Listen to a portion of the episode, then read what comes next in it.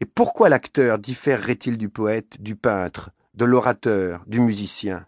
Ce n'est pas dans la fureur du premier jet que les traits caractéristiques se présentent, c'est dans des moments tranquilles et froids, dans des moments tout à fait inattendus. On ne sait d'où ces traits viennent, ils tiennent de l'inspiration. C'est lorsque, suspendus entre la nature et leur ébauche, ces génies portent alternativement un œil attentif sur l'une et l'autre, les beautés d'inspiration, les traits fortuits qu'ils répandent dans leurs ouvrages, et dont l'apparition subite les étonne eux-mêmes, sont d'un effet et d'un succès bien autrement assurés que ce qu'ils ont jeté de boutade. C'est au sang-froid à tempérer le délire de l'enthousiasme.